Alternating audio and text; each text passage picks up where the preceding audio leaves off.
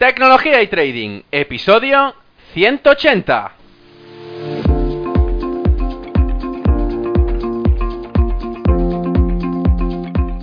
Muy buenos días a bienvenidos un día más a este podcast y canal donde se trata todo lo relacionado con el trading financiero, la informática y por tanto la combinación de los dos, el fintech. Aquí tratamos de técnicas, algoritmia, estrategias, noticias y muchas cosas más. Por eso solo puedo deciros bienvenidos a Tecnología y Trading. Programa 180 en este viernes 15 de marzo del 2019. Y como cada viernes, hoy vengo con un invitado especial al programa. La verdad es que, bueno, tenía ganas de traer este invitado, ya veréis que tengo unas preguntas bastante eh, pues intrusivas en, su tipo de trading y, cómo lo hace, ¿vale? A ver qué nos responde y a ver cómo, cómo nos explica eh, pues su tipo de trading y además cómo opera él a diario, que seguro que, bueno, que nos explicará 100% automático, ya lo veréis, y que ya no hace manual, ya lo veréis, porque las preguntas que tengo preparadas eh, engloba todo y cada uno de esto y creo que puede ser uno de los eh, entrevistados más potentes que he traído en los últimos tiempos. Antes de empezar con la entrevista de hoy, eh, quería recordaros la página web del podcast, ferramp.com. Allí podéis encontrar toda la biblioteca de traders que, bueno, que a los traders que pasan a, medida que van haciendo, que voy haciendo entrevistas, nos van recomendando libros, porque sabes que la última pregunta de todas es los libros. Y yo los voy englobando poco a poco en esta biblioteca, que la podéis encontrar en el apartado eh, libros, ¿vale? Aparte podéis encontrarme también en, en, Twitter, y es que he abierto una cuenta virtual en Twitter para que me podáis contactar y a la vez pueda publicar todas las actualizaciones que hago en la página web, que es, eh, si me queréis seguir, ferrampe.com, todo junto. Pues vamos a empezar la entrevista de hoy. El entrevistado de hoy es licenciado en Ciencias Económicas y Empresariales. Se considera un autodidacta tanto del trading como en programación y ha trabajado durante 15 años en varias entidades de crédito como director de oficina y los últimos años como responsable de Business Intelligence. Aparte ha creado una empresa de comercio online y ahora se dedica 100% a la inversión. Y es que hoy entrevisto a una de las personas más activas en los grupos de Telegram de habla hispana de trading, ni más ni menos que Antonio Rodríguez, o también conocido como Paduel. Muy buenos días, Antonio. ¿Qué tal? Muy buenas, Ferran. Bueno, primero de todo, muchas gracias por venir al programa. De hecho, antes de, tenerte aquí al otro lado del micro, eh, bueno, hemos hablado y rehablado varias veces por, por Telegram y es que, bueno, es fácil encontrarte por ahí, o sea que, además eres súper accesible y, eso se agradece, sobre todo cuando, cuando entras en este mundo de trading y, de programación que andas más perdido que un pulpo en un garaje. Pero bueno, eh, hace tiempo que quería entrevistarte, ya que te he seguido pues en, algunas conferencias, algunas charlas o incluso talleres que, que, bueno, después comentaremos más, más a fondo que has hecho en YouTube. Em, y también, pues, pues bueno, em, también un poco lo que me han ido contando varias gente que ha participado contigo, de, entre otros Valentín, y, bueno, todos son buenas palabras. Pero bueno, antes de empezar, me gustaría que, bueno, antes, antes de que empecemos con las preguntas a saco, que, me explicaras un poco quién es Paduel, eh, si me permites decir de Paduel directamente en toda la entrevista, y qué ha hecho hasta llegar a día de hoy. Pues antes que nada, Ferran, encantado de, estar aquí contigo en la entrevista. Ya sabes, te lo he comentado muchas veces, que, soy seguidor tuyo de hace mucho tiempo. Me encantan los podcasts, me encanta escuchar a, gente hablando de, trading y de sobre todo de trading algorítmico. Y bueno, me llamas Antonio, me llamas Paduel, como tú quieras. no hay problema, ¿vale? Eh, como tú dices, efectivamente, la, en, en Telegram, sobre todo es fácil encontrarme, pero pero el tema de, del Telegram lleva muy poco tiempo en realidad, llevamos unos meses desde junio y, bueno, quizás sea la, última etapa de, este último, de un largo viaje, ¿no? Pues nada, como tú bien has comentado, yo, yo estudié licenciatura de Ciencias Económicas y Empresariales y bueno, ya antes de eso había descubierto un poco los mercados financieros, o por lo menos me habían llamado la atención, yo creo que como a mucha gente, ¿no? A través de, de Costolani, de ese libro, que me acerqué un poco por, bueno, más por, por curiosidad quizá que otra cosa, y, me llamó mucho la atención, ¿no? Me llamó mucho la atención sobre todo la, la posibilidad de, de, ganar dinero eh, simplemente con usando la, la, inteligencia, ¿no? Y, el capital, ¿no? Y, pero bueno, fue, fue, fue cuando todavía estaba estudiando el, el bachillerato y realmente no hice nada, no, más, allá que interesarme. Y luego en la carrera fue curioso porque, bueno, había en la facultad había un club de bolsa y en cierto momento, pues oye, pues renació ese interés, me acerqué y la verdad es que me llevé una sorpresa, ¿no? Porque, eh, bueno, eh, yo ya tengo unos años, y, pero en aquel tiempo te puedo decir que en el club de bolsa lo que hacían era seguir, eh, seguir los valores del IBEX con gráficos de punto y figura. O sea que a mí me, chocó un poco porque yo ya en aquel tiempo usaba Excel para, para muchas tareas, para muchas cosas que hacíamos en la, en la facultad, para usar datos, para temas estadísticos sobre todo, y me chocó que, que bueno, que estuvieran ahí con, con, unos grafiquitos a manos y tal, y, y, la verdad es que no, ni entré en el club ni, ni seguí. Y luego, como bien dices, pues he trabajado muchos años en, en, en distintas entidades de crédito, ¿no? y, obviamente ahí pues te dan formación a un cierto nivel, claro, y tienes contactos con gente que invierte y tal cual y se volvió a despertar ese interés, ¿no? Y bueno, durante muchos años pues con clientes, con amigos, tal cual, siguiendo acciones y, hacía algo muy básico, muy básico, muy básico. Sobre todo, hay que decirlo, análisis técnico y, y su intraday, ¿no? Haciendo, escogiendo acciones, manteniéndolas y bueno, pues era una cosa que no le dedicaba mucho tiempo, un poco de capital y tal. Y bueno, fue hace unos años que a mí siempre me ha gustado la programación, he programado, pues, como tú bien dices, autodidacta, todo he ido aprendiendo por mi cuenta. Lo usaba sobre todo para el tema del trabajo.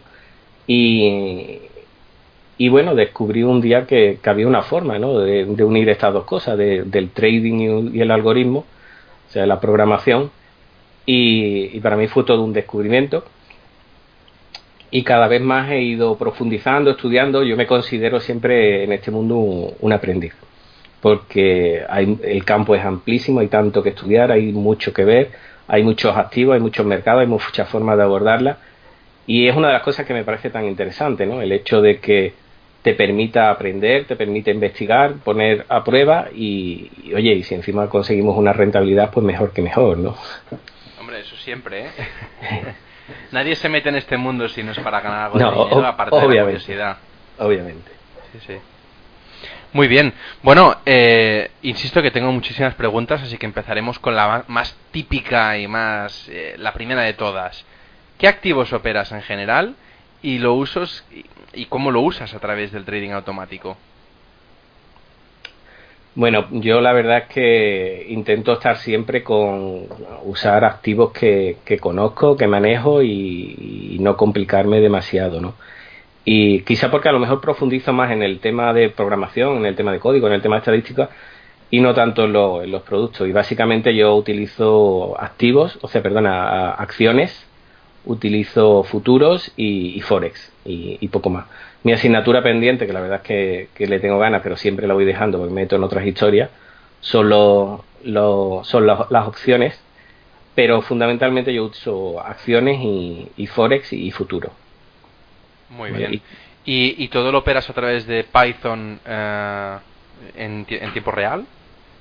Sí, sí, al principio no fue así, es decir, el llegar a Python ha sido un camino también largo, es decir, yo empecé con Pro Real Time en su momento, pues, y bueno, y haciéndolo discrecionalmente, usaba para los backtests y tal, luego pasé por, por varias, he pasado por Ninja Trader también, eh, Zorro, que, Zorro Trader, que creo que es algo estupendo porque es muy liviano y es una plataforma para que para backtests es muy buena, con nada que aprendas a programar un poco de Little C, que es el que utiliza es muy buena.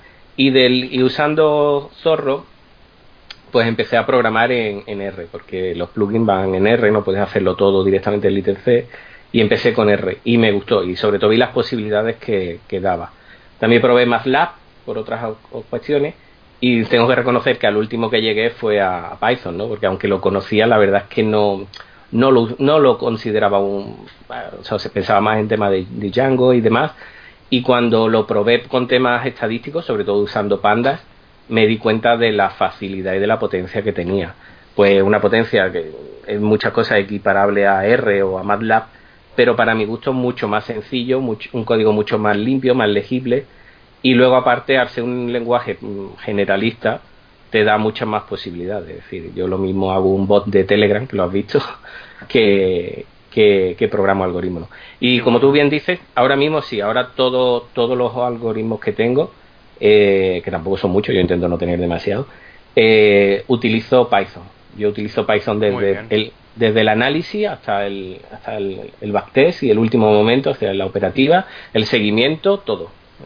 Bueno, de hecho, después te preguntaré sobre los procesos que, haces, pero antes de ello me gustaría preguntarte eh, si te ha sido más fácil empezar en la inversión, dado que trabajas en, dado que has trabajado en entidades de, crédito, em, ¿te ha ayudado de alguna manera o simplemente ha sido un trabajo más que no te ha ayudado para nada en la operativa, tanto manual, después automática y después de programación?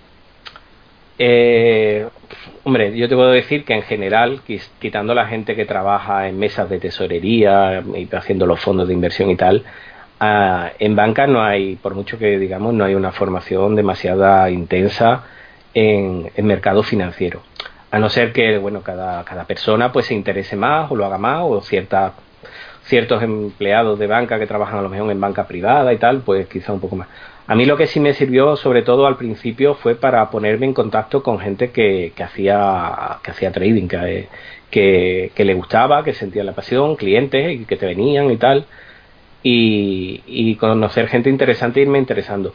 Pero realmente no creo que trabajar en banca, al menos al nivel de sucursal, ¿vale? Ya te digo, si trabajo obviamente en una mesa de tesorería, en valores y tal, obviamente vas a tener vas a tener otras posibilidades. Pero a nivel de sucursal no no no hay demasiada diferencia bueno eh, también te quería preguntar y esto ya lo has has abierto un poco la caja justo antes eh, y, y, es cambiando un poco de tercio, volviendo más al trading automático en Python. Eh, creo que muy poca gente es, tan abierta y tan centrada como tú en el trading algorítmico en Python, ya que mucha gente pues diversifica pues algo en MetaTrader, algo en futuros, en, en, C Sharp o, o, incluso pues en Easy Language, ¿no? Y aparte de Valentín, que también entrevisté hace tiempo, como, como antes hablábamos, eh, sois los traders que usáis Python con más frecuencia, o al menos que, yo conozca, ¿no? Más cercanos.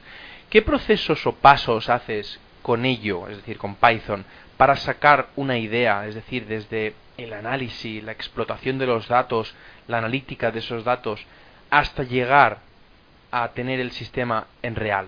¿Qué pasos haces? Bueno, mira, eh, aquí yo quiero hacer una puntualización que para mi, para mi forma de ver es importante y es que mucha veo muy habitualmente cuando hablamos con gente que hay gente que confunde para mí dos fases que son distintas, que es la investigación y, el backtest, ¿no? Es decir, sobre todo mucha gente que utiliza plataformas de, propietarias que, te permiten hacer backtest, ¿vale? Pues, oye, tienen una idea tal cual y montan, meten unos cuantos indicadores, meten unas ideas tal y lo montan el baster rápidamente, lo preparan y venga, meter set de parámetros y, optimizar, ¿no? Y, consideran esa la investigación.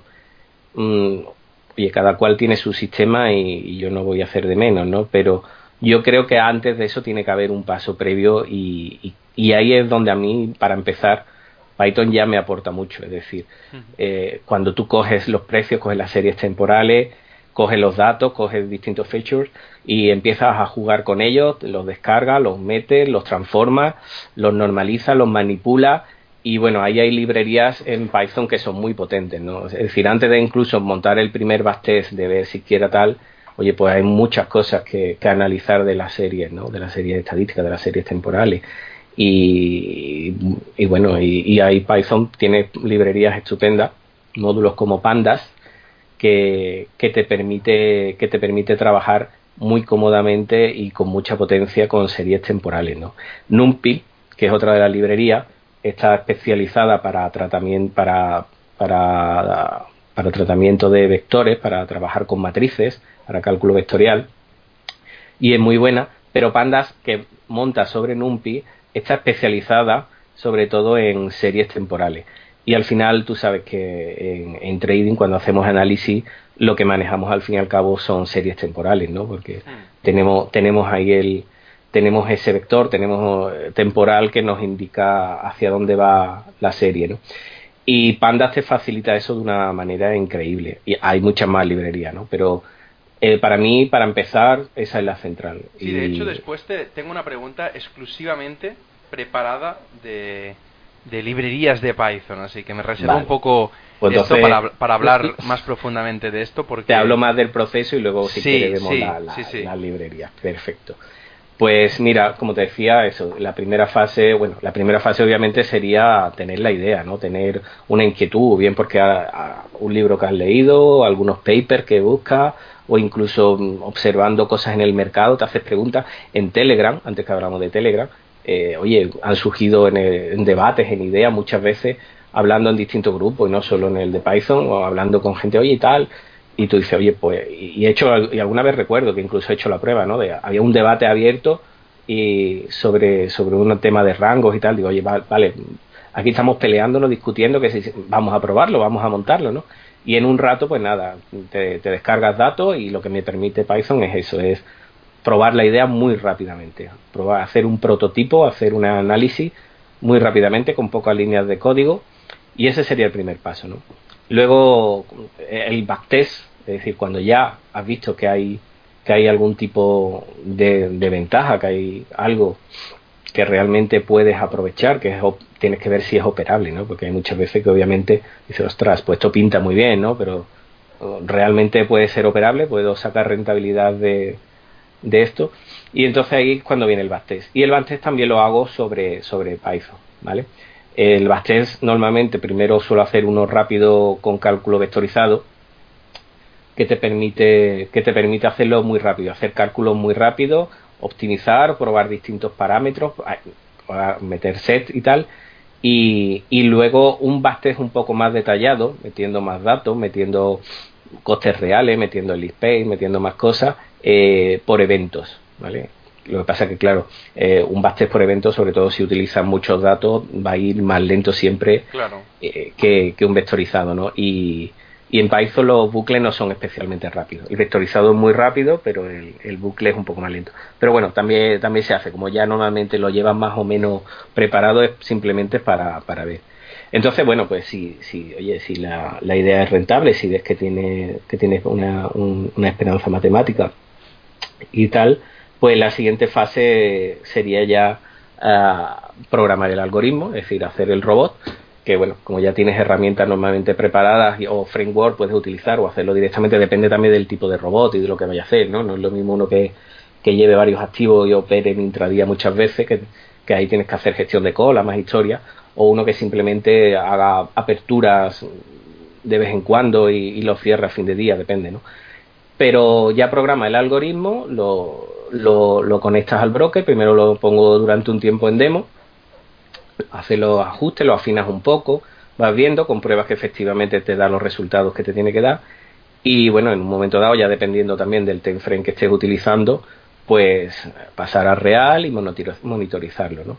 Y, y por ejemplo en el monitorizado, pues igual, todo va en Python, incluso lea, cada robot lleva un, lleva, está conectado a un bot de Telegram que es el que me envía que me envía las señales, o sea, cuando abre alguna operación, cuando cierra y le puedes mandar instrucciones para que te devuelva, pues, oye, el, balance o que te devuelva las operaciones o, los precios y, demás, ¿no? Entonces, como ves en todo el proceso, en todo el proceso se usa se usa Python. Entonces, la ventaja que esto tiene para mí también es eh, que reutilizo mucho código. Entonces, claro, ya lo veo que ya, ya lo tienes pensado así precisamente, ¿no? Claro, entonces yo tengo diseñadas mis herramientas, que además soy muy, soy muy pejiguera con ellas porque siempre las estoy mejorando, siempre estoy cambiando, siempre estoy tal, y eso te permite que, que bueno, que, que, puedas reutilizar mucho código y que, y que puedas utilizar mucho de lo que ya has hecho. Claro, muy bien.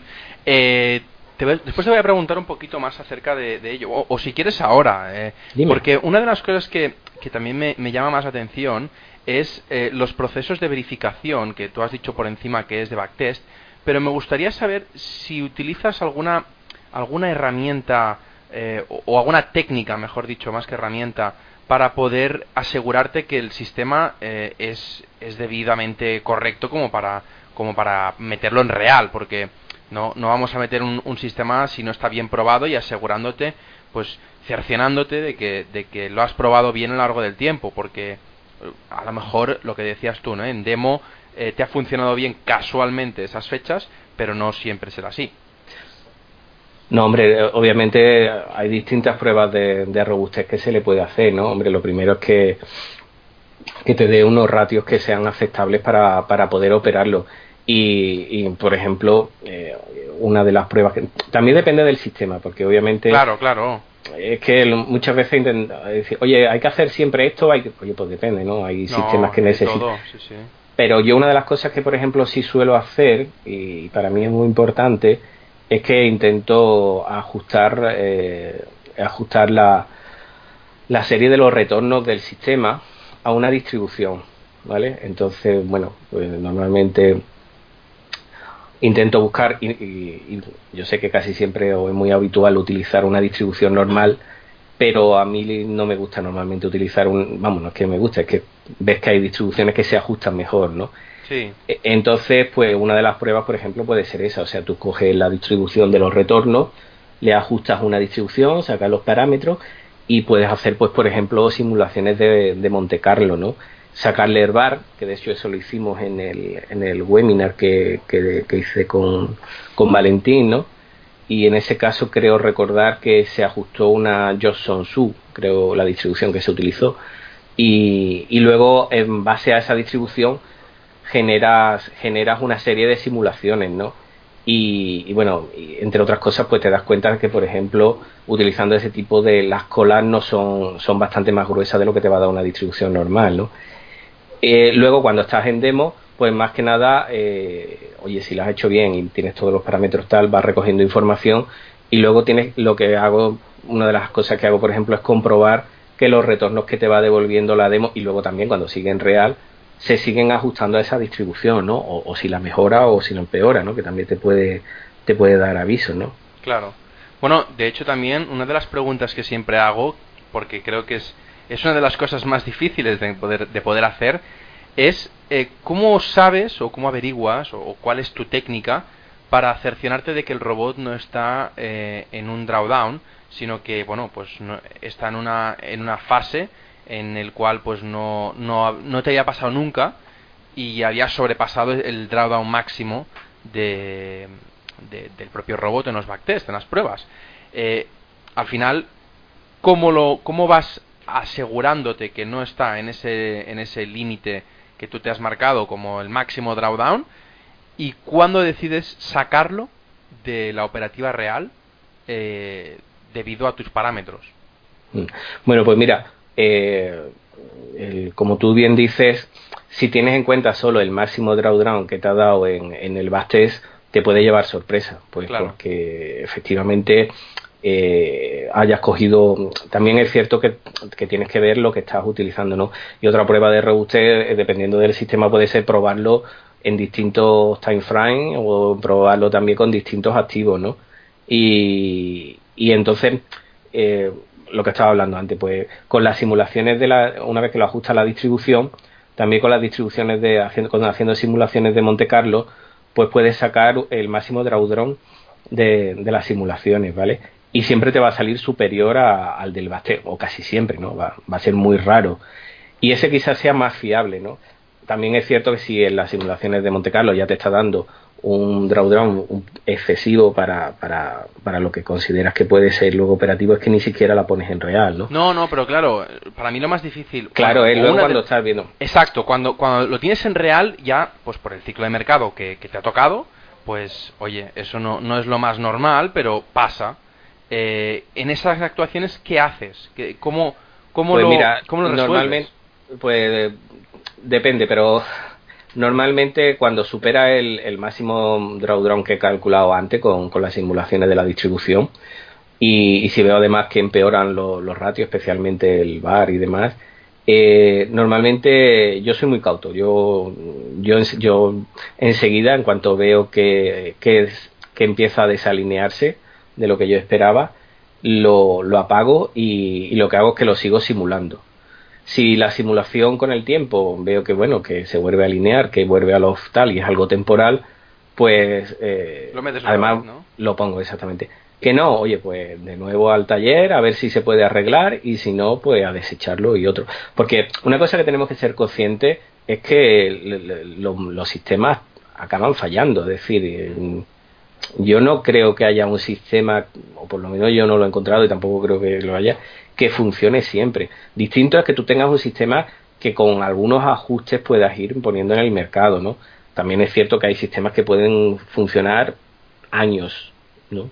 Pero, pero que en general todos los sistemas acaban, acaban fallando porque cambian las condiciones del mercado, cambia el activo, cambia la situación económica, cambian factores que, tú no has tenido en cuenta o que no han aparecido en tu serie histórica, ¿no? Entonces, eh, oye, yo soy de la opinión de que si una cosa no funciona, no hay que emperrarse, es decir, que no, hay que cogerle cariño, ¿no? Que nos pasa, ¿no? Pero es muy difícil, es lo que te iba a decir, es muy difícil. Sí, sí, pero, pero hay que ser, hay que ser, yo creo que en este sentido tenemos que ser muchas veces mm, Mm, ¿cómo te diría? Mm, no encariñarnos, no, no poner nuestro ego de decir, oye, es mi idea y tiene que funcionar y cuando escucha a la gente, oh, es que el, mercado va en contra o no ha hecho lo que yo esperaba.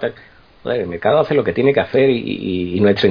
nuestra... Sí, lo que pasa lo que pasa que yo te digo una cosa, ¿eh? eh, esa es la teoría, pero si yo te digo ahora no pienses en un elefante rosa, seguro que has pensado en un elefante rosa, ¿me explico? O sea, eh, la teoría la tenemos todos, pero después eh, pues es más difícil aplicarlo, pues por el ego, por el orgullo, dile X, por el tiempo que has estado tratando de, hacer funcionar ese robot, cuesta un poco, cuesta un poco y tienes que tener la mente fría como para decir, oye, obviamente.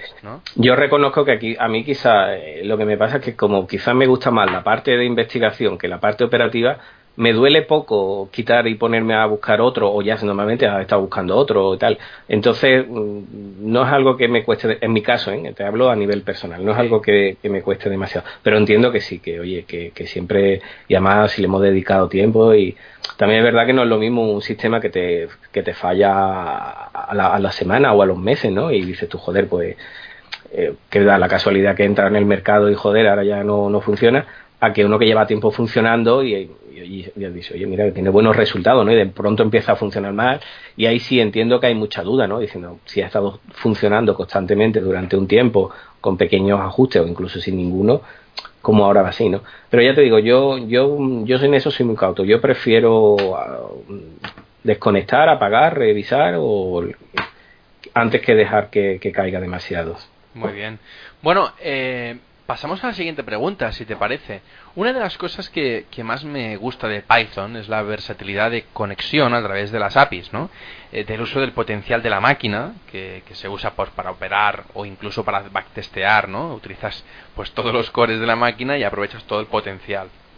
Y aparte, el poder usar librerías de terceros que te permiten hacer auténticas virguerías, ¿vale? Como lo que comentábamos antes. Te quería preguntar sobre las herramientas que has usado anteriormente y, que estás utilizando ahora mismo y que me gustaría saber si has usado otro lenguaje de programación u otra aplicación eh, propietaria, como por ejemplo NinjaTrader, MetaTrader, para poder darte cuenta eh, de que era mucho mejor utilizar Python con esas librerías o realmente eh, te salía más a cuenta no, no programar nada en Python, sino utilizar lo que la herramienta propietaria te da? Bueno, como te he comentado antes, eh, antes de llegar a Python he probado muchas cosas y, por ejemplo, Ninja eh, y he probado también, empecé con Pro Real Time, Zorro, que, que sí para mí es una herramienta muy buena, Ninja también, pero Zorro me gusta que es muy liviano y, y, está muy orientado a lo que hay que hacer, ¿no?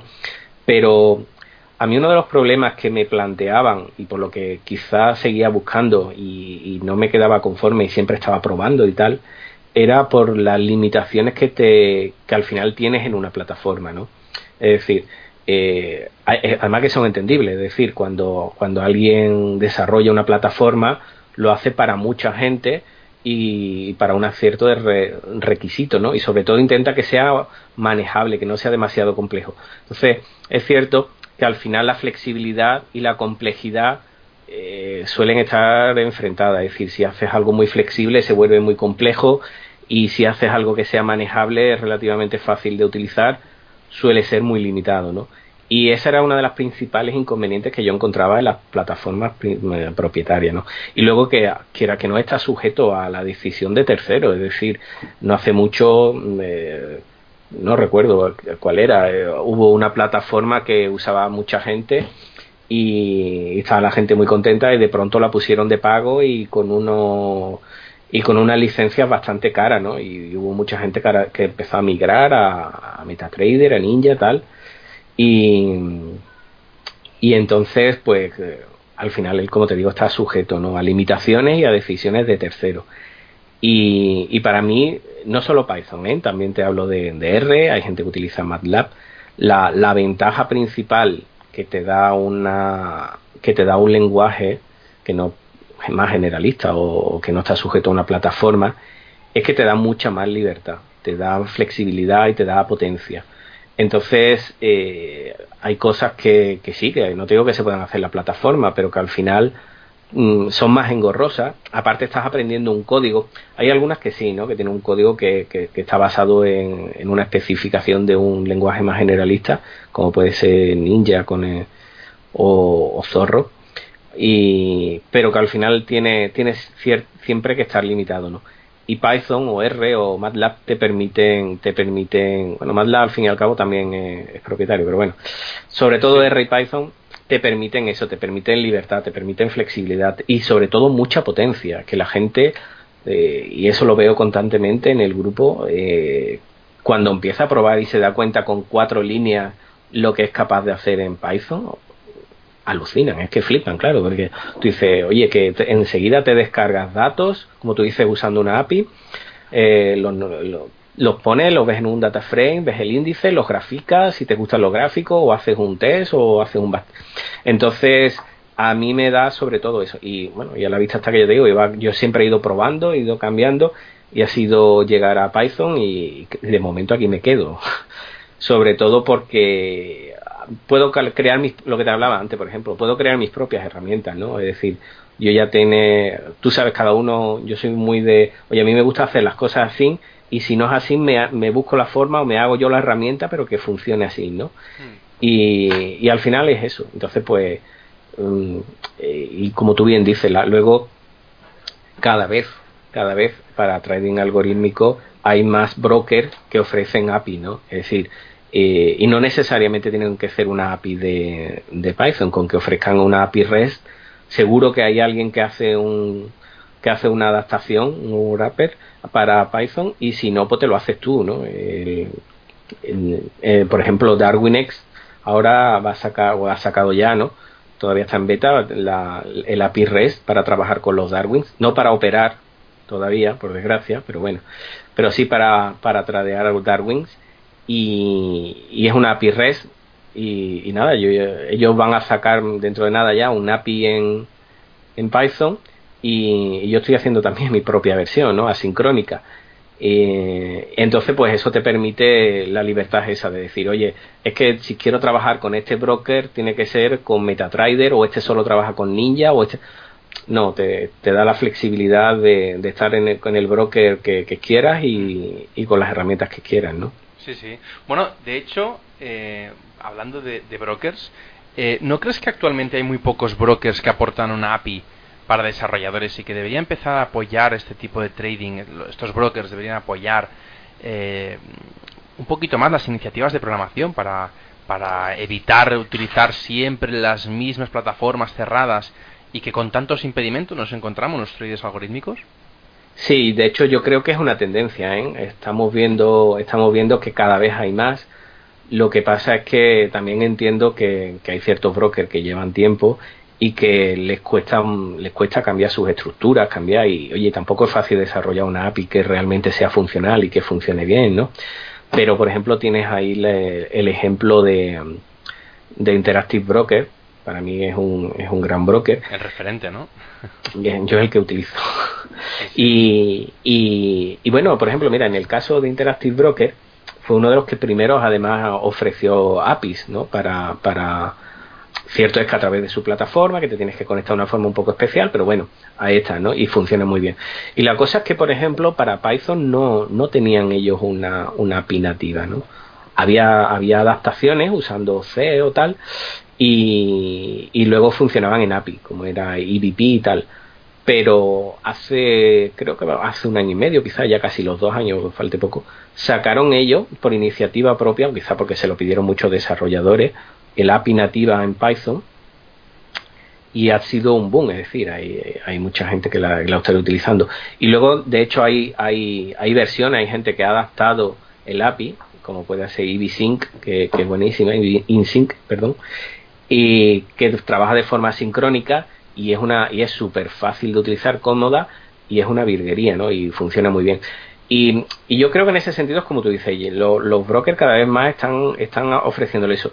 Pero los que realmente llevan la delantera, y te fijarás que prácticamente no hay, no hay un exchange que aparezca que no tenga un, API, son con las criptodivisas. En las criptodivisas sí están casi todos con, con APIs y, trabajando y ofreciéndolo porque saben que al final es, es un mercado es un mercado grande y que, claro, mucha gente quiere, quiere meter mano exactamente y el red, y hasta hace poco tú lo sabes bien el algoritmo, el trading algorítmico para retail era, era complicado, era, era engorroso, era difícil, costaba, ¿no? Hoy día, oye, pues con, con las herramientas que tenemos se puede hacer perfectamente, ¿no? Sí, sí. Bueno, eh, antes has hablado un poco de, de, las librerías y me gustaría profundizar un poco, ya que el lenguaje de programación eh, de Python en sí es muy potente. Pero, ¿qué librerías usas para poder aprovechar el potencial real del lenguaje y por qué? Bueno, las la, librerías o módulos o paquetes que se llaman en Python también eh, te, abren te abren muchas posibilidades. Es decir, como tú bien dices, el lenguaje en sí tiene muchas capacidades, pero al final se queda muy limitado o tienes que reinventar la rueda constantemente. Entonces, eh, la ventaja que tiene es que otra de las ventajas que tiene Python es la cantidad de, de desarrollo open source que, hay, ¿no? Hay muchísimos módulos, eh, además con código abierto, es decir, que no solamente es que puedas usarlo, es que puedes toquetearlo, puedes cambiarlo, puedes ver cómo han hecho algo para tú utilizar una idea, ¿no? Y entonces eso es un potencial enorme. Y en cuanto a librería, pues como decíamos antes, para mí la central para el trading sería Pandas. O sea, es la, piedra angular, es la piedra central sobre la que luego vas construyendo todo lo demás, ¿no? Porque es la especialización, es lo que te permite utilizar los data frames con series temporales. Y, tiene una cantidad de funciones, métodos y, cosas que puedes hacer con ella tremenda, ¿no? Luego, pues, eh, para graficar, para la presentación, está Matplotlib, que digamos es la base también de, para gráfico, aunque es engorrosa muchas veces de utilizar, hay, hay librerías más sencillas para graficar, pero si controlas Matplotlib puedes casi graficar cualquier cosa en Python, ¿no? Y, y luego, pues bueno, hay, hay otra, como te decía antes, Pandas trabaja sobre NumPy, que es la librería para cálculo vectorial. Y luego, por ejemplo, para graficar, aparte de Matplotlib, tiene Seaboard, por ejemplo, Plotly, porque además hace unos gráficos interactivos muy chulos, o Bokeh también. Y, y, luego, bueno, pues tienes CPy, que ahí tienes todas las herramientas que puedas necesitar para, para, mm, para cálculos científicos, estadísticos y demás. Eh, y luego, por ejemplo, en el tema de Machine Learning, que es otra de las otra de las razones por las que está creciendo tanto Python, por la, porque se está convirtiendo de facto en uno de los estándares para el Machine Learning y el Deep Learning, pues tiene librerías fantásticas, ¿no? Tiene scikit-learn, que prácticamente puedes hacer casi cualquier cosa de Machine Learning con pocas líneas.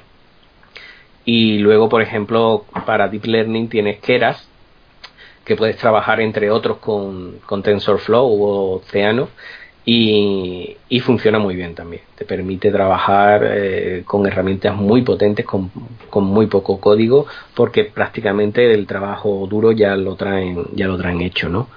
Y otra librería que he descubierto también no hace demasiado y me parece fantástica, por ejemplo, es eh, PMC3 o PMC3, que es para, para cálculo bayesiano y, y, también te da muchísimas posibilidades, ¿no?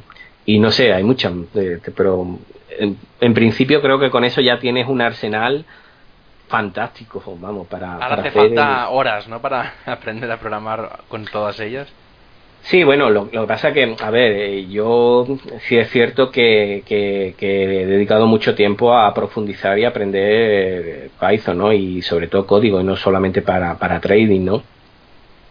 Pero sí es cierto que si, que si va muy especializado, si lo que quieres Eh, decir, oye, quiero coger Python, pero para lo que quiero hacer de trading, eh, yo recomendaría aprender lo básico, obviamente, a manejar la sintaxis, a manejar los objetos básicos de Python, pero luego con que aprendas algo de pandas, eh, Matplotlib o incluso Seaborg, que es fácil de utilizar, y, cuatro cosas más, ya tienes para hacer muchísimas cosas, ¿vale?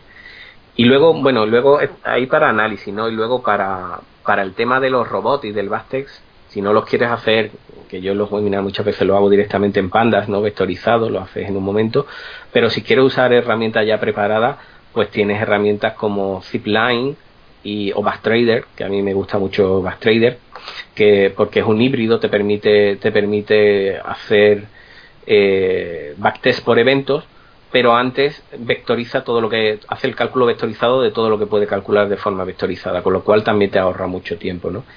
Y, además Backtrader, por ejemplo, lo que hablamos antes de reusar código, eh, de hecho yo, yo lo hago, eh, montas algo en Backtrader, lo pruebas tal y cual, y luego con muy pocos cambios, ese backtest eh, lo enganchas a, Interactive Broker o a Oanda o a, otro, que es de los que tengan, ahora mismo no recuerdo cuál más tiene conexión directamente Backtrader, y con pocos lo tiene ya trabajando en, en demo o en real si quieres, ¿sabes? Entonces es realmente sencillo. Y, bueno, hay muchas más librerías, pero por no liarnos sobre todo esas que te comento. Muy bien. Bueno, eh, quería comentarte ahora eh, una de las cosas que, que, bueno, antes le hemos hablado fuera de antena, alguna vez incluso por Telegram, y es que para aquellos que no lo sepan, Paduel tiene un grupo de Telegram, que, que es Python para Trading, que dejaré el link en, en, el post del programa, bueno, del podcast, eh, también hace webinarios de YouTube enseñando las herramientas que creas e incluso eh, las, que, las que diseña ¿no? para, para utilizar el, el, mismo. También tiene un repositorio de GitHub que, que esto lo descubrí el otro día y ostras, me, me alegré bastante. Donde, pues bueno, en este caso yo estuve tratando de, de instalar y, y de, de, hecho lo conseguí bastante fácilmente al, al, al utilizar pues las instrucciones que, pones, el histórico de Darwinex para poder hacer backtesting y ah, usar datos en, en, tu ordenador, ¿no? Y mm. también has creado un bot de Telegram para obtener datos y comparativas entre ellos y, y, por, y por último, que no es poco, también haces tiras cómicas sobre trading y finanzas. Sí. En todos y cada uno de estos sitios compartes un gran conocimiento y además permites eh, pues poder preguntarte, ¿no? Como decía antes, que estás muy accesible y, y esto, pues sinceramente, y, creo que en nombre de muchísima gente te tenemos que dar las gracias porque porque no mucha gente lo hace y, de forma tan altruista, ¿no? Como, como lo haces. Eh, quería preguntarte por qué. Porque mucha gente lo hace, pero no lo comparte. Y eso a mí, personalmente, me da mucha rabia porque eh, no es una cosa que, que nadie más puede aprovechar. Es decir, todo lo que tú haces lo compartes todo, entre comillas todo, porque obviamente hay algunos sistemas que no lo harás y, lo entiendo, pero ya compartes muchísimas cosas. Para mí, eh, infinitas más cosas de lo que comparte otra gente que también tiene el mismo conocimiento. Yo te quiero preguntar por qué y a la vez te lo agradezco.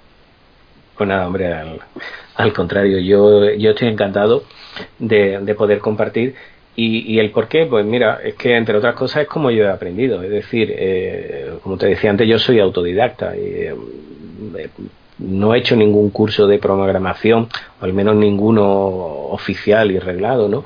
Y tampoco de, de trading. Entonces, yo he aprendido de lo que la gente, de otra gente que sabe mucho, ha compartido, ¿no? Algunos, algunos de forma altruista o bien con libros, así que, pero también lo entiendo, oye, que haces un trabajo y hay, que cobrar, ¿no? Pero lo que te quiero decir es, mm, oye, a, a, mí una de las razones, por ejemplo, que me llevó a crear en su momento eh, el grupo de Telegram de Python, de Python para Trading, y no hace mucho en realidad, fue en junio del año pasado, solo hace unos meses, es sorprendente lo mucho que ha crecido, lo rápido que, que, hemos, que hemos avanzado. Pues, pues fue precisamente eso, es decir, yo, yo buscaba, en, vi que había movimiento en Telegram con el tema del trading, que había grupos y tal, y, echaba de menos material, material accesible y cosas en español para, para, para esto, ¿no? Para usar Python para, para trading. Y como no lo había, pues al final digo, bueno, pues lo creo yo.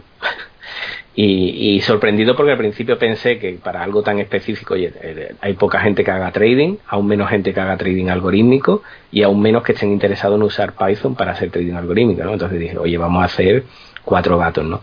Y la sorpresa es que ya estamos casi en 600 en el grupo, ¿no? Es cierto que, que, la, que no todos con la misma con, con, la misma actividad o participando, pero sí, me, sí, sí sé que mucha gente nos lee, nos sigue y, le ayuda, ¿no? Y el por qué es ese, es decir, eh, yo he aprendido así, he visto que cuando se comparte se crece, el, el conocimiento se añade y sobre todo porque yo he aprendido mucho. Es decir, cuando yo comparto, también recibes un feedback, recibes una, una sugerencia, la gente también comparte, se abre y yo creo que, que ese compartir hace que todos avancemos y que todos crezcamos. Y, el primero que ha aprendido muchísimo soy yo, tanto antes con cuando no compartía, que era aprendiendo de la gente, como ahora cuando compartes, pues igual la, gente te devuelve, te devuelve infinitamente lo, lo que comparten, ¿no?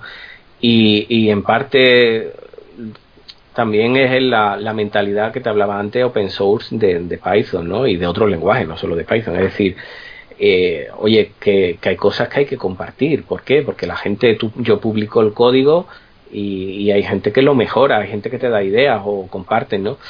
Y, y para mí esa es la motivación. Es decir, yo lo que aprendo obviamente lo utilizo, pero entiendo que si lo comparto todavía es más útil, todavía tiene más valor, tiene más sentido, ¿no? Y obviamente como tú bien dices no, no lo comparto todo no yo no, no publico ni mi sistema ni digo exactamente qué hago porque ni quiero influir ni, ni quiero ni tampoco digo que sean los mejores o los peores pero sí las herramientas y la forma de trabajar la forma de, pensar la forma de ver cómo analizar cosas no y, también me equivoco yo aprendo muchísimo de, de la gente y, y en este mundo hay gente que de verdad sabe mucho y también comparte no en mi caso, bueno, pues yo me centro un poco en, lo que creo que puedo ayudar y es en, cómo usar Python para, para, hacer trading. Muy bien. Bueno, sigue así, ¿eh? Muchas gracias. Em, siguiendo con las aportaciones que haces en las redes sociales y en Telegram, eh, me gustaría que me comentaras, para, que, para aquella gente que no sabe, eh, sobre el proyecto que estás creando, eh, abierto para todas las personas y toda la comunidad que quiere participar, que es el PyRat Pack. ¿De qué va? Bueno, el, el, PyRat Pack eh, tiene un nombre un poquito raro, ahora lo explicamos. Eh, surgió de un debate, ¿no? Estábamos hablando eh, en el grupo de Telegram varios y creo que fue J, uno de, los, de los miembros, además muy activo, que, que propuso una idea, ¿no? Algo así como, bueno, ¿y por qué no, no, no participamos uniendo, haciendo sistemas y tal? Y de alguna forma, lo que tú comentabas antes de, de colaborar, ¿no? De compartir, oye, vamos a unir, para tal. Y estuvimos dándole vuelta, estuvimos viendo, y entonces, bueno, al final eso de alguna forma cristalizó en, en un proyecto que se nos ocurrió llamarle Pack, el Pi, obviamente es por Python. Por Python y el Rat Pack es por el, el, conjunto musical de, de, música americana que, que, en su momento pues agrupaba a los mejores cantantes, ¿no? Entonces nosotros queríamos eso, agrupar los, los, mejores sistemas y, sacar lo mejor, ¿no? Y, y, la idea básicamente es esa, es decir, que, que los participantes diseñen sistemas, en este caso se trataba de unos sistemas muy concretos, sistemas de cartera con rebalanceo periódico, ¿vale? Cada cual que lo diseñara como quisiera, siempre que dentro de unos parámetros, con unos activos comunes, eso sí. Y luego, el, eh, una vez que, se aportaban, todo eso sí programados en Python, eh, había un, lo que denominamos un metasistema, es decir, un, un, algoritmo, mejor dicho, más que sistema, sería un, aunque llamáramos el metasistema, que lo que haría es agregar toda esa información, todos esos sistemas, valorarlos ponderarlos y eh, extraer nuevos pesos para esos activos en la cartera y sacar una cartera final que de alguna forma agregara todo ese conocimiento, toda esa información que aportaban los distintos sistemas y que luego era la que se operaba, ¿no? Eh, bueno, hicimos un primer webinar, se arrancó, nos ha cogido la fiesta, hemos parado un poco, la gente también se está formando porque entró mucha gente, pero hacía falta un poco.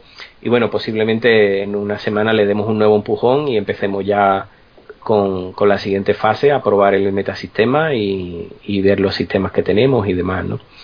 Y básicamente es eso, es, mentalidad colaborativa y ver que, que, al final también es cierto que se trata de un proyecto didáctico, es decir, la intención última eh, es que la gente utilice Python y vea que, es potente y cómo funciona y a la vez, pues bueno, investigar un poco, ¿no? Porque la intención nuestra es que el, que el metasistema, el algoritmo, por ejemplo, de agregación, pues probar varias formas, ¿no? Desde cosas muy sencillas, por votación, por ponderación, hasta incluso utilizando Machine Learning o, Deep Learning para, para, para calcular esos pesos, ¿no? Muy bien. Em, ahora me gustaría hacerte cuatro preguntas eh, que yo he notado que, en el trading, eh, pues cuando estás estudiando, estás empezando, y de forma gradual, cuando ya vas creciendo en conocimiento, te van surgiendo dudas, ¿no? Em, te voy a hacer la pregunta del novato. ¿Tienes o has tenido un robot ganador consistente en el tiempo? consistente en el tiempo significa que dure siempre, no. no, no, durante un, durante un tiempo. Ah, durante un tiempo sí, sí. sí. O sea, lo, que te decía antes, los modelos funcionan durante un tiempo y al final acaban, acaban funcionando. De hecho, ahora mismo tengo, tengo algunos algoritmos funcionando y, están funcionando relativamente bien. Muy bien. Em, la pregunta del no tan novato, ¿se puede ganar dinero haciendo trading algorítmico? ¿Y se necesita conocimientos básicos de análisis técnico o cuantitativo? Hombre, ganar dinero con el trading algorítmico, claro, los brokers lo hacen constantemente. Muy buena esa, ¿eh? Yo decía desde la, desde la, vertiente... Ya, te entendía, te entendía. Era una broma. Pero muy buena esa. Es complicado, es decir, no. En, Telegram, por ejemplo, es muy fácil ver, oye, apúntate tal cual, o métete eh, en este broker con un referido y te pongo un bot que es una maravilla y tal cual, y funciona, y, y o señales, oye, no, esas cosas no, no funcionan, ¿no? No, o no suelen funcionar, o suelen ser martingalas que al final te dan un batacazo que, que durante un tiempo muy contento hasta que desaparecen, ¿no? Pero, ¿se puede ganar dinero? Sí, sí se puede ganar. de hecho, hay gente muy buena, mejor que yo, que lo hace, que lo hace constantemente, ¿no? Y, y en cuanto a los conocimientos, pues depende un poco de lo que quieras hacer y hasta dónde quieras llegar, ¿no? Pero obviamente sí necesitas formación, sí necesitas conocer, eh, necesitas saber sobre mercado financiero, necesitas saber sobre los mercados y los activos concretos con los que vayas a trabajar, conocerlo bien, sentirte cómodo y, y luego obviamente pues necesita conocimientos de, de, programación. También es cierto que hay muchas veces que se forman equipos y cada uno aporta su, sus destrezas, ¿no? Hay gente que, junta a, alguien con grandes experiencias en, en el trading y busca programadores y entre ambos, es decir, que tampoco tienes por qué tener, abarcar todos los conocimientos necesarios, pero sí, sí hacen falta conocimiento. Y en cuanto a así técnico cuantitativo, bueno, yo te diría que técnico, yo lo he usado, no, no voy a mentirte, pero la subjetividad que tiene el, el análisis técnico para mí no lo hace válido en absoluto para el trading algorítmico. Que no te digo que haya gente que lo utilice, y sobre todo en el discrecional, pero yo prefiero un análisis cuantitativo muchísimo más porque sabes lo que estás haciendo, tienes unos datos, los tienes mesurados y lo que estábamos hablando antes, ¿no? De cuándo deja de funcionar un sistema. Eh, en un, si lo tienes cuantificado lo puedes más o menos seguir, si no es a tu, a tu subjetividad o a tu, o a tu entender, ¿no? Entonces sí, claro que hace falta conocimiento.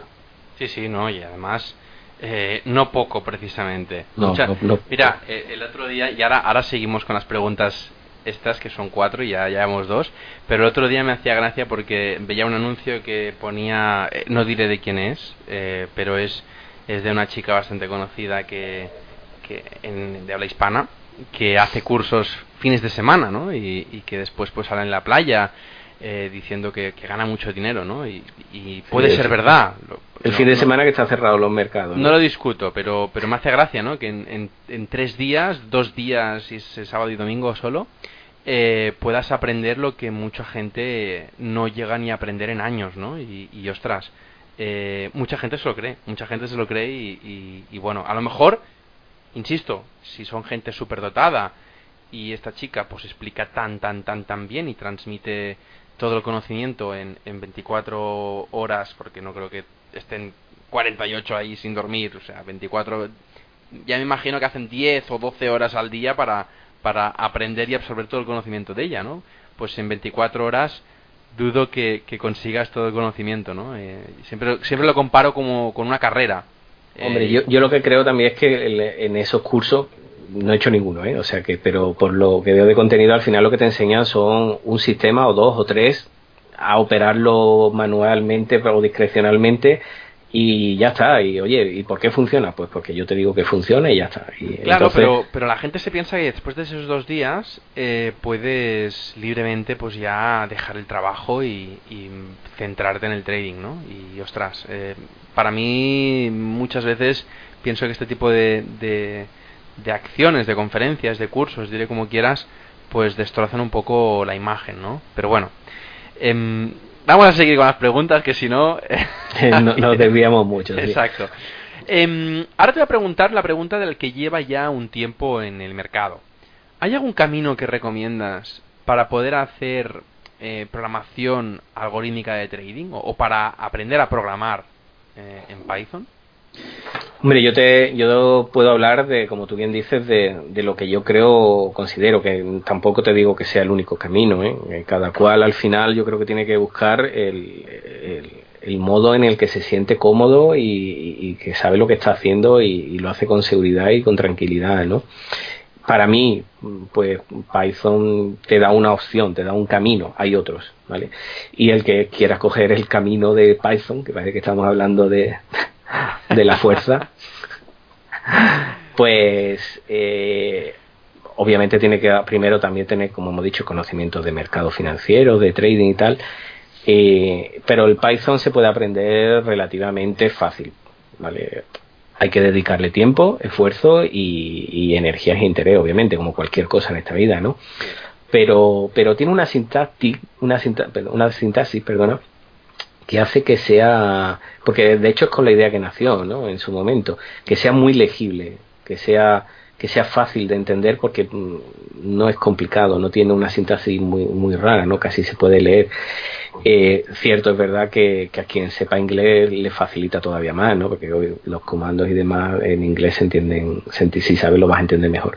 Pero relativamente fácil. Pues entonces, yo lo que recomendaría es, oye, cógete un curso básico, que los hay gratuitos, los hay, los hay gratis para, para aprender lo básico, ¿no? La sintaxis, que es un diccionario, que es una lista, cómo funcionan en Python, eh, oye, cómo hacer un bucle, cómo hacer un, condicional, aprender por lo menos a manejarte lo básico, ¿no? Y, eso lo puedes aprender incluso en el móvil, ¿eh? Te digo que hay aplicaciones como Solo Learn que, que la instalas en el móvil y que te va haciendo como fases y tal, te va enseñando y, son súper fáciles. Y oye, yo que manejo Python la tengo porque algunas veces me aburro y la repaso y, te refresca conocimiento, ¿no? Y la tienes en el BOI y es súper fácil. Aparte, en el grupo tenemos un canal adjunto en el que hay recursos gratuitos y hay varios cursos en español, además, porque ya te digo, muchas veces lo difícil en este, en, este mundo es encontrar hay que esté en español, porque en inglés hay muchísimo, pero en español, en castellano hay menos.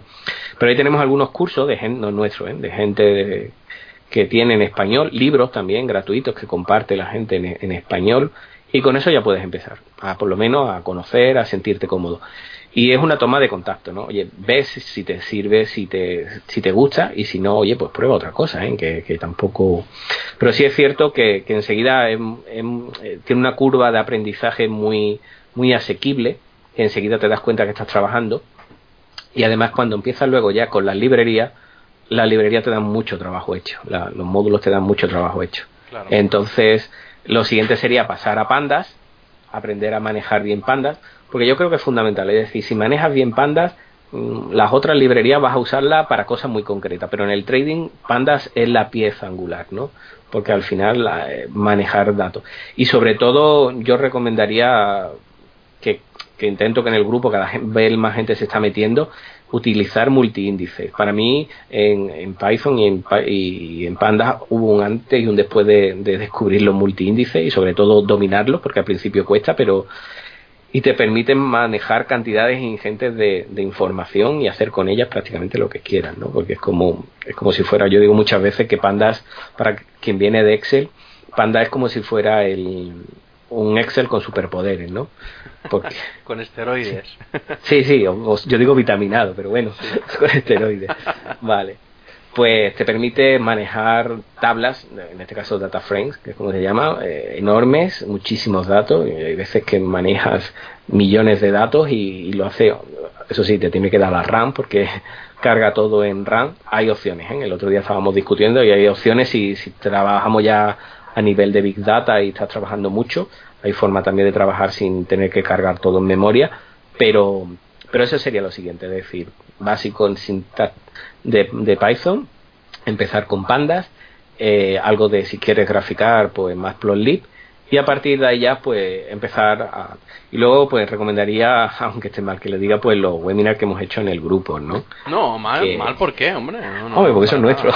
No al final si si tú crees que no hay bueno de hecho supongo que por eso lo has hecho no si tú no crees que hay esa información ya en internet y que puede aportar valor para bastante gente, que supongo que por eso lo has hecho, oye, eso se tiene que promocionar porque es de hecho lo que tú nos has encontrado, ¿no? Y por eso has creado. Claro, esa fue la idea, que no encontrábamos material en, castellano que fuera asequible, ¿no? Y entonces los webinars son un poquito largos, la verdad, se grabaron en su momento, el, creo que el más pequeño es de hora y media o cosas así, pero son, son, son con mucho contenido. Y sobre todo, lo que es importante y luego a la gente le, le ayuda mucho, es que cada webinar lo que trabajamos es un, un notebook.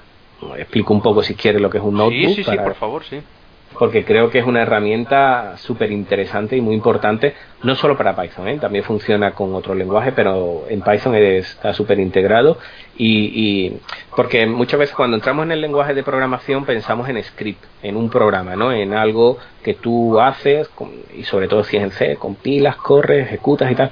No, el, el, el notebook es trabajo dinámico, es un intérprete en línea, entonces tú pones 4 más 4 y le das a le das a run, le das a ejecutar y abajo en la línea te pone 8, ¿no? Y oye, pues luego tal, te lo he puesto muy sencillo, ¿no? Pero quiero decir, vas ejecutando el código por por bloques o por líneas y vas viendo lo que hace. Entonces, oye, una línea es para cargar los datos, ¿no? Pues me descargo los datos, oye, pues tal. La, y, la sigue, lo ejecuto y la segunda los veo y luego los ploteo y luego tal. Entonces vas, vas ejecutando el código y, lo vas viendo, ¿no? Lo, digamos que para mí es como tocar, ¿no? Lo estás viendo, no es tienes que hacer todo el script, hacer el debug, luego ejecutarlo y a ver qué sale, no oye, ¿esto qué hace? Esto no sé lo que es. Pues, oye, le eh, lo, lo, lo, imprimo, lo veo, hago un display o le hago un dir, veo lo que tiene, cómo funciona. Y entonces, para mí es una herramienta que, que sirve, primero, que es para lo que, se pensó, para compartir, pero también para aprender, ¿no? Y es lo que te decía, cada webinar, eh, al final lo que se trabaja es un notebook con un código, ¿no? Y ese, note, ese, ese notebook, ese código está compartido en un repositorio en GitHub. Entonces cualquiera que vea el webinar se puede descargar ese notebook en su ordenador y practicar. Es decir, oye, ha hecho esto, oye, ha descargado una información o ha sacado una, o me ha sacado una media, o aquí había sacado los rendimientos, o en el del bar, oye, ha calculado el bar, tal, ¿cómo lo hace? Oye, pues me descargo el notebook y tengo el código. Lo manejo, lo veo, veo cómo funciona y además la posibilidad de que luego tú ese código pues lo, lo usas, lo, lo, reutilizas, lo coges para ti, lo conviertes en tu herramienta y lo integras dentro de tu análisis o de, o de lo que estés haciendo, ¿no? Entonces, por eso creo que son eh, los webinars así planteados, es decir, vemos un código, lo probamos, lo explicamos y luego tienes el código para que juegue con él, eh, pues la gente me dice que son herramientas que le está ayudando mucho a, a aprender y avanzar, ¿no?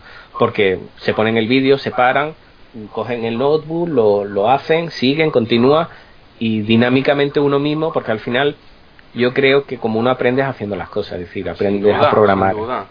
Yo así es como he aprendido y creo que es decir, se aprende a programar programando y se aprende a hacer trading haciendo trading y así es, ¿no? Sí, sí, sin duda. Em, ahora la pregunta del experto. ¿Cuál es tu proceso de validación del algoritmo? Antes lo hemos pasado un poco por encima, eh, pero me gustaría que, pudiéramos hablar más del tema. Eh, no sé si utilizas eh, metodologías concretas para poder validar tus códigos o directamente haces el backtest y, y ya. No, bueno, el, el, el backtest, eh, el backtest es una herramienta fundamental, pero como te he dicho antes, yo lo considero dentro de un proceso, ¿no? Antes ha tenido que haber, ya en la, ya en la investigación, en el proceso anterior, ya, ya obtienes mucha información, ya sabes mucho de, los datos que estás trabajando, ¿no? normalmente, pues normalmente haces, haces un análisis estadístico, haces también un análisis descriptivo, ves, incluso, por ejemplo, simplemente coger la serie de precios y graficarla, ¿no? Pues ya te está diciendo algo, ya la estás viendo tal, ¿no? Eh, luego si estás trabajando con reversiones a la media, pues le puedes aplicar, eh, por ejemplo, recuerdo que hice un análisis sobre el, exponente de Hartz, ¿no? Para ver el tema de la reversión a la media. Pues a mí me sirvió mucho en ese caso, porque al final eh, siempre estamos hablando, hay mucha gente que habla, oye, el exponente de Hartz y tal. Incluso he visto gente que lo mete dentro de su código, ¿no? Para ver si, si en un momento dado la serie es más, tiende, tiene más o menos tendencia a la reversión a la media. Bueno, pues yo una cosa que, hago es que yo, dudo de todo, es decir, eh, dudo de mí mismo. Y si dicen algo, oye, veo cómo puedo meterlo en el código, lo pruebo, lo analizo.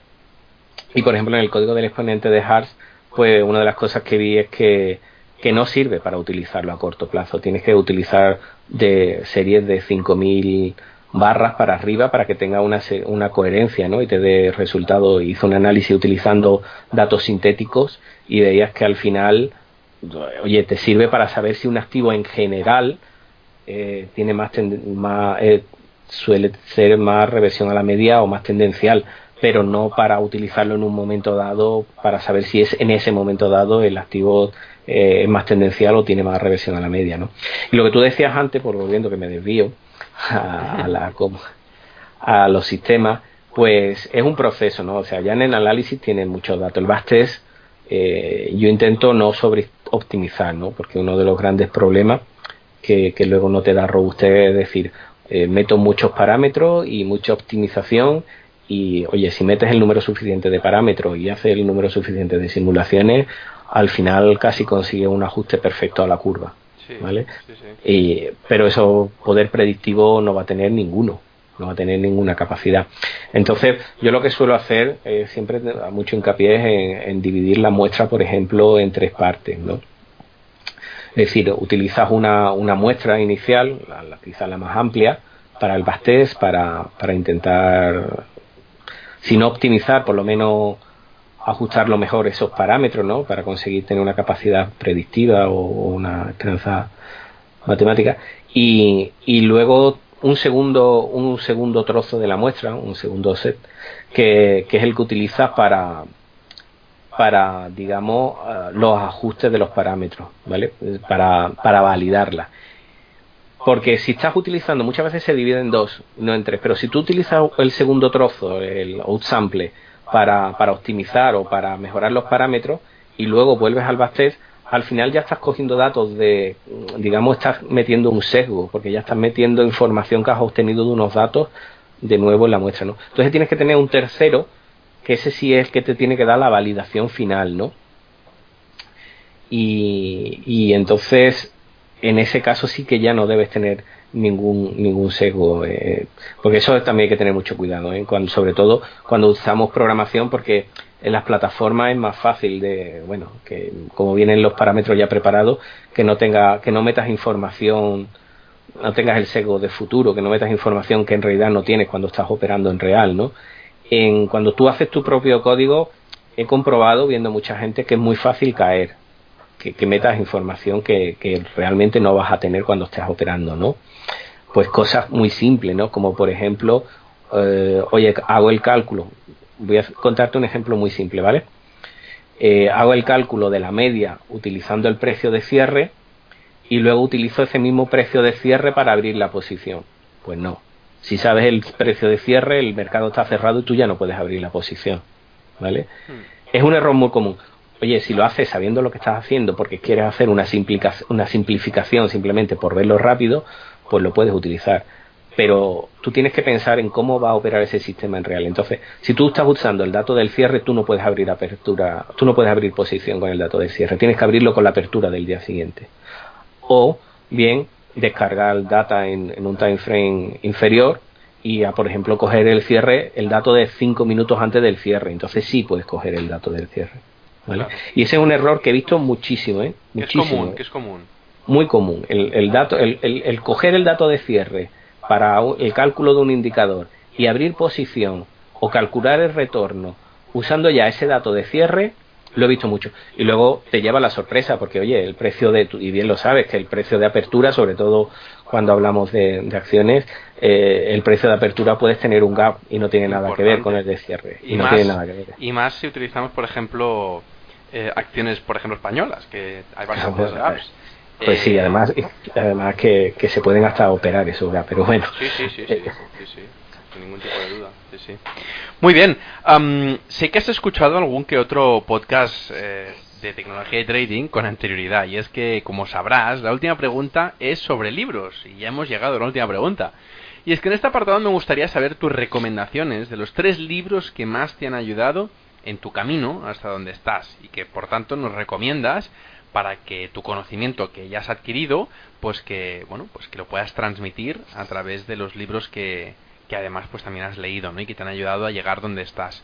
¿Cuáles son los tres tuyos? Bueno, mira, eh, son tres libros que como tú dices, quizá no es que sean los más recomendables o que todo el mundo le tenga que servir, pero bueno, por, por ver tres hitos, ¿no? tres, tres momentos en, eh, en mi desarrollo en el trading algorítmico. El primero ya te he comentado, ¿no? Que sería El fabuloso mundo del dinero y la bolsa de Costolani. Sí, gran libro. Porque, que yo creo que a muchos no, no, que nos sirvió un poco como puerta de entrada ¿vale? Eh, el segundo libro es un libro muy curioso porque es un libro de psicotrading. Y tú dirás, ¿qué tiene que ver eso con el trading algorítmico? Pues es un libro que, que tiene que en todo el libro no tiene casi nada que ver, pero en su última parte sí, y es eh, in the Market. Eh, no sé si lo conoces, de Edward Allen Topey, ¿vale? Es un libro de, de psicotrading, como te digo, eh, es, es la, la, filosofía Zen aplicada al trading, ¿no? Yo en su momento, hace ya muchos años, antes de, que empezara con el trading algorítmico, cuando todavía hacía trading discrecional, yo reconozco que, que, soy bastante malo haciendo trading discrecional, eh, porque me aburro. Pero tiene esa ventaja de poder hacerlo automático, que mucha gente claro, ¿no? O sea que... Claro, yo reconozco que si tuviera que hacer trading algorítmico, o sea, trading discrecional, lo hice en su momento, pero bueno, ya un poco de aquella manera, ¿no? Pero eh, seguramente no lo haría, porque reconozco que para hacer un sistema discrecional bien tienes que ser muy metódico, es decir, tienes que tener, mm, al final él, lo que va a hacer el ordenador, hacerlo tú, seguir tus reglas muy claro, tenerlo todo, y al final a mí eso me resulta, reconozco, aburrido, a mí me, parte, me gusta la parte de análisis, de creación, de escribir código, ¿no? Y entonces estaba leyendo este libro precisamente porque veía que, mi trading discrecional no era nada bueno y pensando a ver si ese psicotrading eh, ayudaba. Y mi sorpresa fue que, bueno, lo leí porque además yo me gusta el fe me siento muy, muy cercano y, es una mentalidad con la que comparto muchas cosas. Y, me gustó el libro, pero la sorpresa fue que al final del libro, cuando ya él terminaba de toda su, su parte de psicotrading, había un, un adendum, un anexo final estamos hablando del año 92, ¿vale? Que se publicó el libro en el que en el que en el que Topei de pronto decía, "Oye, que todo esto que he contado, que hay de esta mentalidad, de esta metodología, de esta paciencia de ser un samurái en los mercados, oye, que, que lo que el, que, el, que los algoritmos, que la programación lo hacen estupendamente." porque era precisamente eso, ¿no? Era al final ser, ser eh, coherente con, con, el sistema, ¿no? Y, y entonces él hace unas recomendaciones, habla tal, y eh, habla de Internet. Claro, estamos hablando del año 92, que, que, en aquel entonces tampoco es que todo el mundo tuviera acceso a, Internet, ¿no? Y, y, fue un poco, yo no lo leí en el 92, lo leí bastante después, pero aquella mentalidad, aquella forma de, entender el trading y, este hombre que tenía, cuando escribió ese libro ya tenía una edad y que se había curtido en el parque allí, en el foso, en Chicago, y hablando con esa, con esa pasión de pronto que ha descubierto algo fantástico que es el trading algorítmico, ¿no? A mí me motivó, me motivó mucho y fue cuando empecé a investigar y entonces ya te digo, a mí este libro, no sé si es recomendable o no, a mí me gustó y fue un, hito en, en, ese sentido, ¿no? Y sobre todo por eso, por como un hombre con una carrera dilatada en el, en el trading discrecional, en el parquet tal, de pronto veía un, un camino tan tan esplendoroso como así ha sido luego en el, en el trading algorítmico, ¿no? Y bueno, ya por el último, sí sería más de trading algorítmico y, y sería y sería un libro de, de Ernest Chan, ¿no? que sería Quantitative Trading. que yo creo que, que, es uno de los básicos también de los que hacemos trading algorítmico y a mí Chan me gusta mucho junto con, con Michael, Michael Halsmoor y, Billy Akimnis creo que para mí son tres referentes ahora mismo en, en el trading algorítmico Cierto es que, bueno, que tú sabes que Chan es más de MATLAB, aunque últimamente parece que está descubriendo las bondades de Python. y, pero bueno, no sé, esos tres libros a mí me marcaron. Muy bien, muy bien. Pues oye, eh, hemos llegado ya a la, a la, bueno, ya hemos pasado a la última pregunta. O sea, simplemente, eh, Paduel, muchísimas gracias por venir a, al podcast de Tecnología y Trading.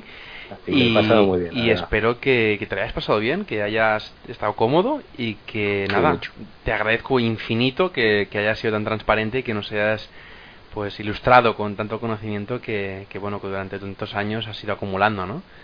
Eh, es de agradecer y como digo eh, que además al, al, ser una persona tan accesible pues eh, si puedes darnos alguna referencia para, para que la gente pueda preguntarte directamente eh, ¿cómo podemos contactar contigo? contigo? Bueno, en, en, Telegram es fácil encontrarme. Tú pones Paduel y yo creo que hay pocos. Luego también el, puedes buscar el, el, grupo de Telegram, ¿vale? Que, que íbamos subiendo mucho material, hay debates muy interesantes, hay, no solo yo, hay mucha gente que comparte y gente muy buena. Y, además ahí pueden encontrar también lo, los webinars, bueno, están en YouTube, si buscas, creo que en YouTube creo que el perfil es Paduel mm, Pi o algo así, no recuerdo, ahora si quieres lo miro. Pero vamos, en Telegram están todos los enlaces al GitHub, está el enlace a, a YouTube y demás. Y se llama el grupo Python para Trading. ¿Vale? y si busca arroba Python Trading, todo junto, también aparece, ¿vale? Y luego, bueno, y luego en Telegram, que es donde subo, perdona, en Twitter, que es donde subo la, las tiras, ¿no? Las tiras de cómicas sobre trader. Que, Recomendables, que por cierto que intento poner una sonrisa en que, sí. que, muchas veces nos tomamos muy en serio, pues, nos acaloramos en debate o son muy sesudos y tal, y creo que, que, es bueno que nos riamos también muchas veces de nosotros mismos, ¿no? de no tomarnos tan en serio y, y poner un poquito de distancia, y luego se, y porque creo que de esa forma se mantiene mejor el espíritu, la pasión que tenemos por, por el trading. ¿no? Y ahí en, en, en Twitter es Paduel Pi, ¿vale? Muy bien. Bueno, pues hemos repasado, eh, creo que no nos hemos dejado nada en el tintero. ¿eh? O sea, hemos repasado muchísimas cosas. Ha estado muy bien. Eh, de nuevo, agradecerte y, y nada, espero que, que, en unos meses pues puedas volver al programa y, y que podamos charlar de nuevo pues nada, cuando quieras, encantado yo de, estar contigo. Muy bien. Bueno, eh, para la gente que le han surgido dudas o preguntas de lo que nos ha contado Paduel, eh, podéis hacérmelas llegar cuando queráis al formulario de contacto de, de la página, ferrampe.com barra contactar, o al Twitter o al Telegram que Paduel nos ha dicho hace unos instantes. Nada más, eh, antes de despedirme, como siempre os pido, suscribiros al canal de Evox y iTunes y aparte darme un me gusta o 5 estrellas para hacerme un poco más feliz. Muchas gracias a todos y hasta dentro de dos semanas.